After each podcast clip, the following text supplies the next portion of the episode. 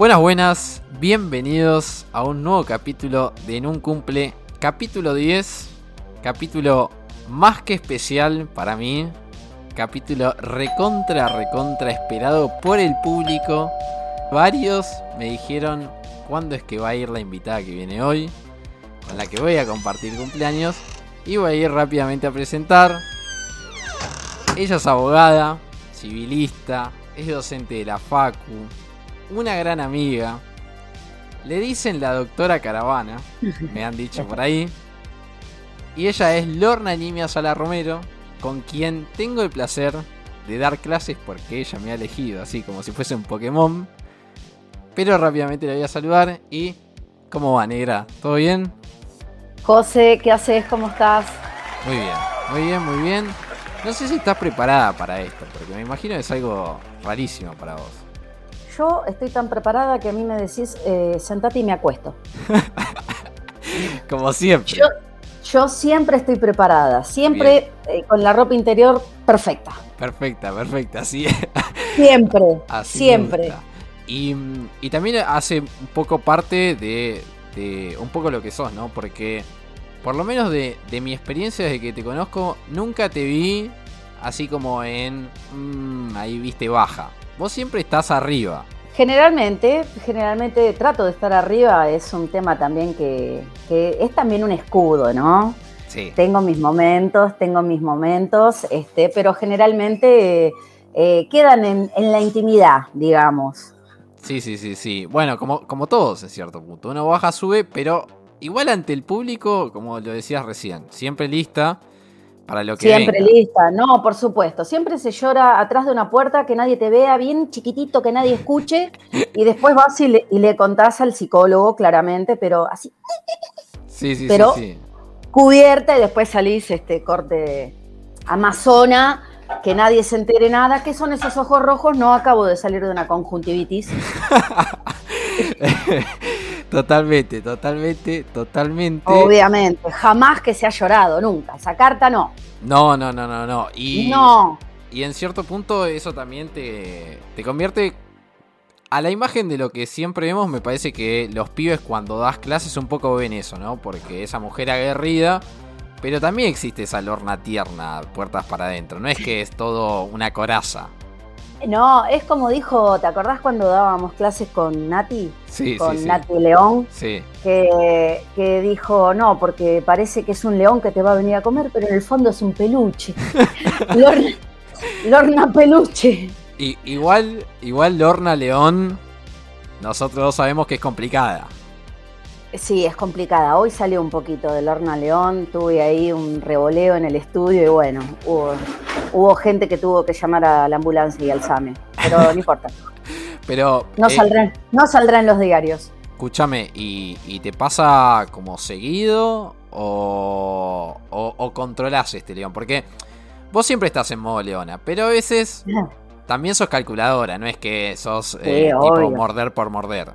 No, no, no. Yo, más con el correr de los años, cuando era más pendeja, más cría, eh, capaz que sí, que era, que estaba re loca. Ahora estoy re loca, solo que tengo eh, la estructura social más internalizada y eh, puedo reprimirme con menos trabajo, pero sí tengo un arte bien realizada de la represión, me puedo reprimir perfectamente, Bien. pero no es más que eso, ¿no? Claro. Igual en algún momento, como nosotros siempre decimos, la mierda sale. Olvídate, por ejemplo, sí, yo ya cuando exploto es porque eh, era como me decía mi vieja, mi vieja me decía, Lorna, estoy hasta aquí, me marcaba la, la- la boca, estoy hasta aquí, después la nariz, ya cuando pasaba era que se venía la salipa, marca acne, y yo soy un poco así, viste, primero voy hasta la boca, después hasta la nariz, y ya cuando pasó y ahí ya está todo mal. Sí, sí, sí, sí, total, Eh, totalmente, totalmente. Pero igual tenés paciencia. No es que no tenés Tengo. paciencia. Tengo mucha paciencia, por suerte. Con el tiempo, como te digo, se ha ido cultivando, pero este, sí, no, eh, me controlo. Cuando decía lo de la represión, lo decía un poco en broma. No, lo controlo bastante, pero ya cuando veo que la cosa está fuera de foco, Sí, ahí sos- pierdo. Sos una persona de armas tomar. Sí, cuchillo en liga se dice Mujer de cuchillo en liga. o sea, no te metas conmigo porque en algún momento se pudre. Y sí, no. pero, este, pero bien, bien, bien. Y escuchame una cosa, porque en cierto punto tu profesión es un poco eso. Porque, viste, el abogado es como un poco que tiene que tener el cuchillo entre los dientes. Porque la otra, la otra parte también lo va a tener. Porque a fin de mes hay que comer, básicamente. Y en la profesión, tipo vos cuando te encontrás ahí con otro colega, con la otra parte. Yo te he visto ahí que sos un poco tranquila al principio, pero después... Yo soy un espejo en ese, en ese punto. Yo, si viene el, colega, el profesional y me encara bien, yo lo voy a encarar 10 veces mejor. Sumamente educada, negociadora, conciliadora, también por un tema de que le conviene al cliente cerrar de una forma este, prematura, con un buen número que le cierre al cliente o algún acuerdo. Pero también pasa que hay colegas que eh, no entienden que no es personal y vienen mal. Sí, Entonces, sí, desde, el principio ya con una actitud como diciendo, este lo fajo. Claro, ¿no? Y entonces, ¿qué pasa? Vienen por lana, pero se van trasquilados. Porque claramente, este, a veces, eh, mm, por ser mujer, tal vez, o, a veces me escuchan la voz por teléfono y creen que, no sé, que tengo una edad que, no es la que tengo y creen que, me van a venir a prepotear y, y, nada más lejano, porque ahí rápidamente eh, sale el código, las leyes para lo cual me formé y, estoy muy segura ahí en ese ámbito y, realmente no, no hay con qué darme por qué, no porque sepa un montón, sino porque yo sé lo que voy a decir. Y si veo que no estoy bien parada, me callo. Eh, me callo y digo, bueno, a ver, dígame usted, doctor, que... Y si, la, y, si, y si la contraparte tiene la razón, pues la tiene. Y escuchame una cosa, eh, volviendo antes de, ser, de ser boga, que, es a lo que te dedicas ahora, además de la docencia que ya vamos a estar hablando, de estudiante. Ahí tenías, yo me imagino que, yo me imagino una lorna con una polenta. Pero te imagino en el sentido de ganas, ¿no? De, ir a la facultad, de instruirte. Que, que, vos haces mucho hincapié en clases sobre todo, pero siempre con, con nosotros, con el grupo docente, en esta cuestión de que bueno, muchachos, tienen cinco minutos, cuatro tienen que leer, uno salgan a la calle, una cosa así, ¿no? Totalmente. Bueno, eso me lo inculcó mi viejo. Me decía, Petiza, me decía él, y me decía, Petiza, vos cuando tengas tiempo estudia. Y cuando tengas recreo, estudia. Y cuando tengas un rato libre, estudia. Y vos imaginate que te críen así, este, bueno, eh, algo entró, eh, sí es cierto que eh, hubo años en los cuales, como todo adolescente, me di vuelta como una media. Salía un día, volvía a los cuatro días, mis padres asustados, cosas horribles que la verdad que no quiero que me pasen como madre, porque los reviento a trompada Mínimo, ¿dónde estás? Este, pero bueno, eran otras épocas, también no había tanto el tema este del celular, sin embargo siempre un llamadito. Pero eh, yo cuando, cuando fui estudiante, eh, bueno, en realidad siempre yo me considero estudiante, voy a morir siendo estudiante, sí, porque creo que es una de las, de las condiciones este, que te ayudan a, a crecer y a seguir aprendiendo, porque si vos te presentás como sabiéndolo todo, cuando uno sabe de verdad, cuando el otro sabe de verdad, no le dan ganas de compartir. No, olvídate. Porque, porque ve, ve, soberbia, ve, ve. Vos compartís con quién compartís, con quién, con quien sabés que quiere este, recibir. Bueno, le vas a ir a dar eh, una torta a un celíaco que te va a decir, no, yo no puedo comer harina. No, me la vas a dar a mí. Sí, eh, y, eso, y eso lo recuerdo de que esta cuestión de que nosotros hacemos mucho hincapié en esta cuestión de la otredad, que, que seguramente va a salir de nuevo eh, en la charla. Y me acuerdo cuando yo era estudiante todavía, cuando cursaba con Lorna. Cuando, era, cuando eras un niño, José, yo te conocí casi en puber. ¿Pero te eh, acordás? Sí, sí, sí, obvio, obvio que sí. Y la anécdota que, que me acuerdo siempre. Hay dos que me acuerdo, pero vamos a contar una de en esta cuestión de la otra edad, de, que siempre uno tiene en cuenta ¿no? lo que te da el otro, en ciertos puntos también para ver si, si está a la altura, porque una vez da tanto que, que, siempre necesita, viste, un poco ver retribuido eso. Me acuerdo en una clase, Lorna Mm. llegó un día, era, me acuerdo, 6, 6.45, empezaba a 6 y media, la clase terminaba a las 8. Lorna No me voy a olvidar jamás. Estaba con Fede. con Fede, con Fede que le mandamos Federico. un saludo. Fede se quedó con el ojo cuadrado Sí, de sí. esta anécdota que vas a contar. Totalmente. Llega Lorna. Lorna es una persona que ella le afecta mucho que los alumnos no lean para las clases. Esto hay No que, le afecta, tiene problemas. eh, esto hay que decirlo. Entonces llegó el, el día de la clase y dijo: ¿Leyeron? Nadie contestó. Preguntó la segunda vez: ¿leyeron? Nadie contestó. Y dijo: Bueno, está bien, si no leyeron, nos vemos el lunes. Chau, hasta luego. Y se fue completamente. Y en este sentido, va un poco, ¿no? El tema de la otra edad. Porque me acuerdo que vos te fuiste y, en cier- y se Enojada. Te fuiste enojada, pero te fuiste. Enojadísima. Te fuiste enojadísima, pero triste también. Sí, también, obvio. Me acuerdo que me fui tan enojada que había dejado el maletín en el escritorio y Federico, pobrecito, lo agarré el maletín y dice, Lord, Lord, iba corriendo atrás mío, pero te para, pero te parece.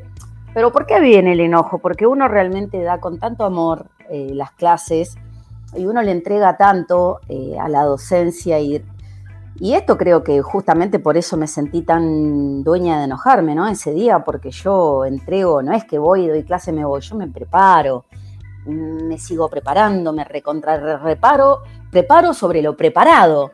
Claro. Eh, ento- siempre estoy buscando información nueva, nu- nuevos eh, programas docentes, seminarios, libros, fortunas en libros. Eh, transpiro, vos sos testigo, sí, José sí, totalmente. transpiro y, y- y- y quedo lacia de cuando tengo rulos y, y me vuelvo loca porque cuando mm, veo que algo no se entiende, repito, soy amiga de que me pregunten, pero de pronto no ver una retribución cuando siempre decimos que el conocimiento es comunión y yo me rompo el alma y me Claro. preparo y no estoy tomando mate, no, no, no me voy de caravana justamente para irte a dar clase y vos no le diste una chota de nada, Claro. y no, No, no. entonces no ese día, ese día yo había creo que tenido un día malo en el estudio y dije, no, No estos hijos de puta, estos hijos de puta no me van a cagar. Además, vamos a tomar una cerveza. Le dije, no, pero. ¡Ah, cerveza! y Federico agarró el maletín y nos fuimos a tomar una cerveza. no, no. eh, además, a- hay que decir que cuando nosotros teníamos el horario de 6 y media, ahora estamos mucho más tarde. Lorna llegaba a los ponchazos del estudio con el auto a 200 kilómetros por hora. Porque el estudio no lo tenés a la vuelta de la facultad. Y, y No, Lorna llegaba no. con todo. A, ve- a veces también mandaba mensajes, chicos, cúbranme los primeros 15 Claro. minutos. Yo el estudio lo tengo en Martínez, tengo que atravesar todo lo que es General Paz, o sea, Panamericano, subirme a La Pana, agarrar el General Paz, Lugones, Sí, un kilómetro. pasar el peaje, o sea, claro, y yo, y yo voy con todo el amor, lo mínimo que pretendo es que me digas, profesora, no entendí nada, pero para decirme eso te tenés que sentar a leer, si no tenemos un problema. Che, y, y escúchame antes de, antes de ir un poco a, a hablar de, de- de un poco de filo ahí, muy, muy lavado, porque si nos ponemos a, a nuestros debates acá, la gente se pega un tiro, ¿no? Vos, vos enfermito. Vos enfermito. Con tu falopa, con tu falopa del tiempo y la chota de papá que, que no sé, que sí, todo, yo te conozco, son ocho los monos. Sí, sí, sí, sí, sí, sí, sí, sí, totalmente. Eh, esto, en este, en esta especie de que la gente me va conociendo un poco de, de- de- de capítulo en capítulo, hay que contar que, que- que yo tengo ahí alguna teoría sobre el tiempo y Lorna siempre me persigue, me dice que, que estoy re loco con ese tema.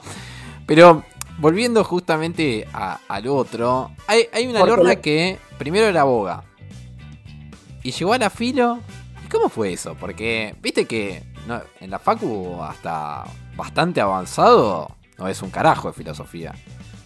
Vos sabés que fue todo muy raro, ¿viste? También yo eh, creo en Dios espinosista, vos lo sabés muy Sí, bien. sí, sí, sí.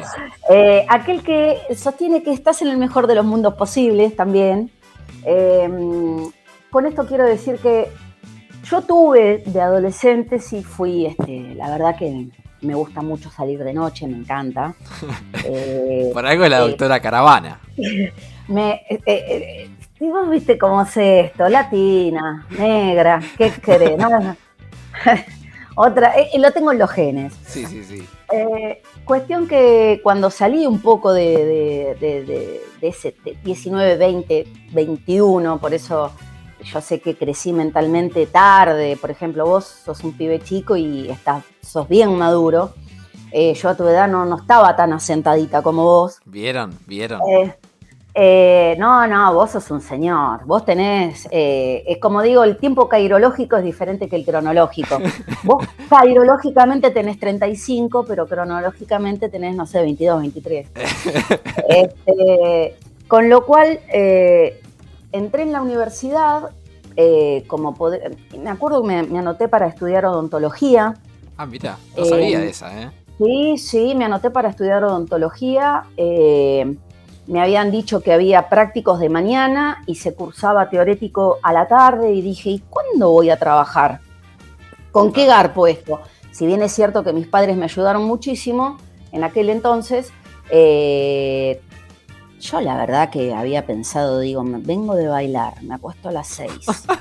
Ponele que, ponele que me despierte a las 12. Y estos hijos de puta creían que yo a las 8 esté en las prácticas de odontología, dije, ni en pedo imposible, no, jamás. Me anoté para otro doctorado. Y usted tiene que estudiar como una yegua, porque claro, estudian un montón los traductores y estudian en nuestra, en nuestra alta casa de estudios. Y dije, ¿qué voy a hacer cuando salga de acá? A mí me gusta más la plata que salir de noche o más la noche que hacer plata. Este, entonces dije, bueno, em, voy a ser traductora. ¿Y dónde me tiene que contratar una eh, empresa de libros para traducir? No me voy a cagar de hambre, yo me quiero comprar perfumes importados, salir de noche, tener un auto, vestir bien. Dije, tengo, que ser, tengo que ser abogada. Me van a decir doctora, voy a ganar bien, me van a respetar. Y dije, esta es la mía. Me metí en derecho eh, y así arranqué, pero literal. Eh, cuando le digo a mi vieja, mamá, al final voy a ser abogada, pero no ibas a ser traductora, no ibas a ser... No, mami, vos tranquila. Algo, algún cartoncito yo te voy a traer. Claro. Un cartoncito, ¿viste? De la uva, por supuesto. Sí, sí, no, obvio, obvio, obvio. No, no, no, un cartoncito que valga la pena. Y empecé a estudiar y realmente mm, fue eh, como un hechizo de amor entre la universidad y yo, porque entré y no pude parar, fue un me acuerdo que entré en el CBC, fui a, fui a Ciudad Universitaria, nadie me tenía fe, nadie, ni siquiera mis padres, que los amo, porque claro, mis antecedentes me precedían. Este, imagínate, un perfecto desastre que de pronto se anote a estudiar, eh, pobrecita, mm, bueno, claro. empecé a meter sociología, pensamiento científico, 8989, yo así, viste, decía, no lo podías creer. Acá nadie sabe un culo de nada, si a mí me ponen un 8 o 9. bueno, la mina seguía metiendo materias hasta que de pronto, vos yo te conté la anécdota de la gorda Pepino. No, no, no, por favor, la necesito. No, la gorda es así. Yo me acuerdo, tenía 20 años, estaba ya estaba en el segundo cuatrimestre, había metido las tres, derecho, em, pensamiento científico, había metido las tres primeras y estaba en el segundo cuatrimestre cuando voy a cursar sociología con una docente, que no me acuerdo el nombre, y empezó a preguntar no sé qué. Y yo, imagínate, preguntaba, bla, bla, bla.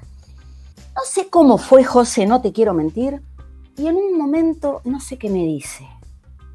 Y yo me paro y le digo, vos, le digo, no me vengas a decir esto porque Tata, creo que era algo de Marx. Y me dice, pero usted es una maleducada. Cuando me dijo maleducada, yo había sentido que me había tocado el orto. Porque no lo sentía algo en contra mío, lo sentía en contra de mi casa de origen, con ponele. Sí, no, mirá, el bondi, el bondi en el cual me subí, viste que el cerebro es... Todo eso fue en una fracción de segundo. Cuando me dijo maleducada. Yo la miro y le digo, claro, maleducada. No, en todo caso mal aprendida, pero vos, gorda, Pepino. claro, era una docente que tenía la cara estirada, parecía un pepino. Y le dije lo primero que se me había venido, y era blanca, viste que el pepino es blanco. Sí, sí. Ay, no, Dios mío, lo que. ¡Afuera! Me echó del aula. Y sí. me echa, pierdo la materia, la rindo libre, no pierdo el tiempo, o sea, no, no perdí el la rendí libre. ¿Qué pasa? Yo hago todo el, eh, el trayecto universitario. Em, cuando decís de estudiar con AINCO y que era así como que te presumís que te iba con ganas y eso, sí, de hecho, y esto es real, nunca boché, nunca me bocharon, no sé, también suerte, ¿no? Vos imaginate. La mezcla, mezcla. mezcla, sí, mezcla de todo. Tuve mucha suerte también en la vida, ¿eh? debo reconocerlo.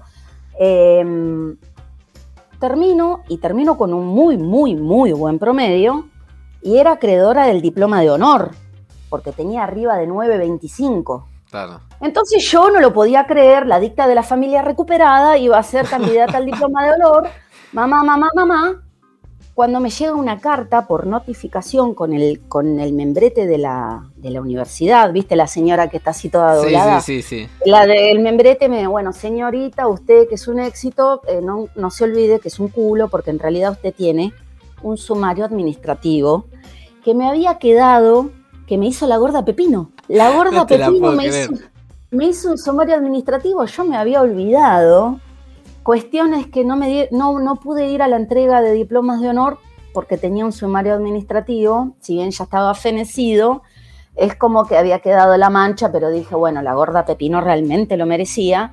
Claro. Con lo cual ya estaba ahí Así que esa es una de las anécdotas. Igual, igualmente acá te lo reconocemos. ¿eh? Acá para la gente vos tenés diploma de honor. Eh, aquí nadie vio nada, aquí nadie escuchó nada. No, no, por supuesto.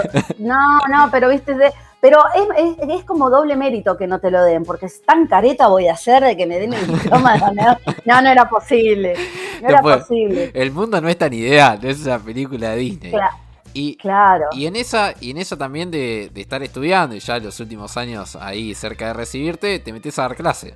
Así, y adelante. Vos sabés que, claro, eh, cursaba mi cuarto año porque yo la hice en cuatro años la carrera y la, última que rindo es faltas y contravenciones, teoría del delito por puntos con Zaffaroni em, y filosofía del derecho, teoría de las relaciones de la apropiación del trabajo cuando el docente en aquel entonces termino la materia, hago una especie de tesis, eh, la lee, le gusta para su súper agrado, me pone la mejor calificación eh, y me ofrece eh, ser parte del cuerpo docente, a lo cual yo ya tenía absolutamente digerido que si él no me ofrecía yo le iba a ir a pedir.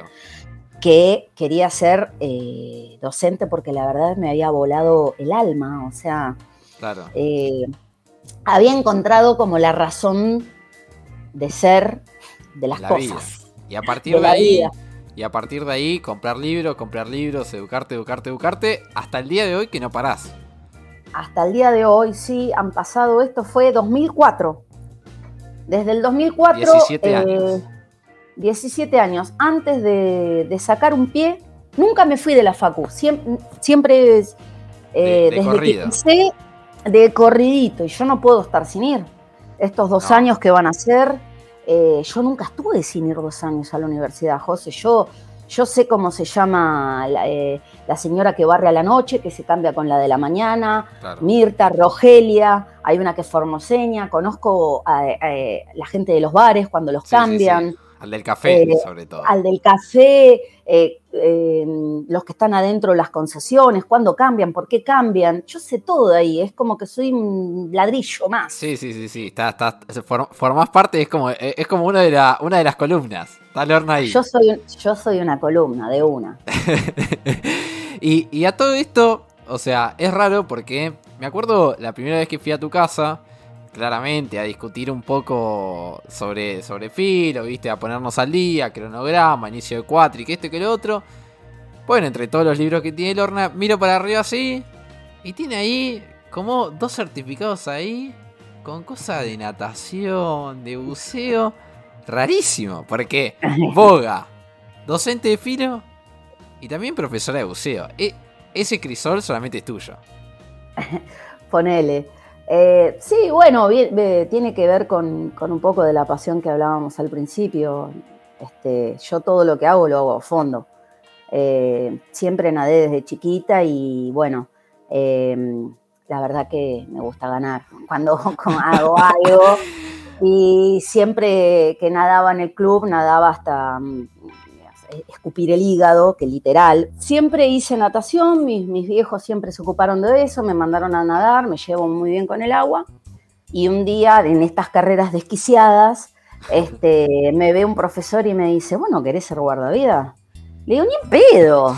No quiero ser guarda... No, yo no quiero ser guardavidas, quiero ser guardabirras. Eso es otra cosa. Claro, le digo, ahí sí. Y bueno, eh, ahí acepté porque es como un reto, fue también como un juego, porque es muy lindo el curso. Eh, eh, te demanda mucho del cuerpo, de estar con compañeros, de salir a correr en equipo, de hacer postas, tomas y zafaduras, todo lo que a mí me encanta del deporte. Hice el curso, egresé y fui guardado y bueno, trabajé de guardavidas. hasta que esta pandemia del orto. Hasta esta, hasta esta pandemia del orto y hasta que te das cuenta que con una carta documento ganas lo que gana un pobre guardavidas. En cierto punto pasaste de salvarme de ir a la cárcel, de educarme un rato con filo y después desarmar un poco la vida. Porque eh, vos siempre me contabas que en tus viajes no es que vos vas tipo 100% relajo, obviamente que después de que uno sale del agua un poco se puede relajar un poco más, pero cuando estás ahí la tensión de que, bueno, si se me ahoga uno estoy hasta las manos. Vos sabés que eh, eso es lo que te conté de guardavidas. Por otra parte, bueno, como soy muy inquieta, realmente me gusta mucho el deporte. En realidad me gusta, me gustan muchas cosas de la vida. ¿Qué es lo que pasa? Em, en un momento me decidí a estudiar buceo, hice todos los niveles, son cinco niveles, y bueno, también con la suerte, un poco por ser extrovertida. Una mezcla. una mezcla eh, dos personas de diferentes grupos de buceo. El grupo de buceo es, el mundo del buceo es, pequeño, es acotado. Eh, me ofrecen viajar por una remuneración eh, menor a la que cobra un instructor, pero pagándome los viajes y haciendo las veces de entretiene señora señor. Viste que la gente que hace buceo tiene buen pasar y generalmente gente grande, hay también mucha gente joven, pero gente grande porque vos no te vas en septiembre a bucear a Fiji. No, no, olvídate. Porque en septiembre te estás tomando el 130, combinas con el tren en retiro a las 6 de la mañana, cagado de frío, claro. para ir a que te rompan el orto en el trabajo. Claro. Entonces, eh, la gente con buen pasar eh, tiene este tipo de, deporte, bueno, me llevan, ¿y yo qué hago? A las señoras las llevo a bailar, las llevo al casino, como hablo inglés, entonces eh, es como que eso me permite a la, a la, señora acercarle eh, algún muchacho del lugar, ¿viste? Para que hablen. De hada madrina. claro, cosas que por ahí la gente grande no hace, imagínate, la gente grande, nena, nena, nena. y viste, te ponen la propina en verde, si vos re happy hour, pues, carteles colgados de vengan por favor que tengo señoras para presentar y señores para presentar. Eh, y un poco se transforma en eso, ¿no? ¿Y qué es lo que pasa? Ese sería el, rol, digamos, relajado. Después lo que es la, eh, como instructora de buceo, no se puede tomar una sola gota de alcohol eh, desde la noche anterior al buceo por un tema de los, los químicos que tiene el tanque. Y mm, bueno, ahí un poco lo decías, ¿no? Muy deportista siempre, eh, con la cuestión de guardavida y buceo. Eh, Guardabirras, por favor. Guardabirras. Eh, buceo, aprender llaves, en cierto punto aprender un poco a defenderte. Algo que termina en, Tomas y zafaduras. Tomas y zafaduras. En una, creo, una de las mejores anécdotas trágica, tragicómica, pero me parece que yo escuché en el último tiempo que fue la última vez que intentaron, intentaron robar a Lorna ¿Y qué pasó? Claro, fue así. Yo me acuerdo, era un viernes, eh, había tenido la mala idea de hacerme la trabajadora y me quedé como hasta las 8 o 9 en el estudio. ¿Qué necesidad? Eh, y bueno, compré, salgo del estudio, me subo al auto, paso por el supermercado, compro unos vinos porque tenía carne roja. Era un momento, un viernes. Cuando llego a la puerta de mi casa, estaciono el auto, eh, entregadísima, hice mal, porque ¿qué hice yo? Yo bajé, estaba con, el, estaba con Bátimo, con mi perro, Este, ¿Y qué pasa? Me bajo y tenía la notebook, tenía la billetera, eh, como tres kilos de asado, que eso era lo más preocupante, dos vinos carísimos. Bueno, entro a bajar. Había subido el auto a la vereda y eh, entro a bajar las cosas con todo abierto, una pelotuda, marca cañón. Total, total. La verdad que no lo volví a hacer más. Eh, cuando veo un chango, un, pibe que, viene de frente, es un purrete, un pibito, digo, qué raro esto, un pibito más o menos, ¿no? No sé, tendría de 28 a 35. En esa vara cualquier edad puede haber tenido. Bueno, lo veo que empieza a venir muy de frente. Digo, bueno, nada, tan buena voy a estar que me va a venir a pelopea. Que la, la verdad no le dije, claro, dije, no me va a venir a robar. Y estaba solo y dije, tampoco creo que me venga, pero lo veía muy cerca. Sí, sí, sí. Cuando, abro, cuando termino de abrir la puerta, se me pone al lado. Ya era invasivo porque había invadido mi esfera. Ya lo tenía encima. Y me dice, dame todo. Dame el celular, dame la... Yo tenía la billetera en la mano. Entonces lo miro. Lo miro, era, de, era casi de mi estatura. Lo miraba y decía, no puedo creer que me va a robar. Encima no era mi auto. Bueno, le empiezo a dar el celular, le doy la billetera. Le doy primero, le doy el celular, lo agarra en una mano. Le doy la billetera, la agarra en la otra mano. Y dije, se quedó sin mano. Con la, con la chota no iba a agarrar nada. Tan grande le iba a tener, no digo nada, no, acá ya. Entonces, claro, las dos manos ocupadas. Y digo, ¿y el arma de este chabón dónde está?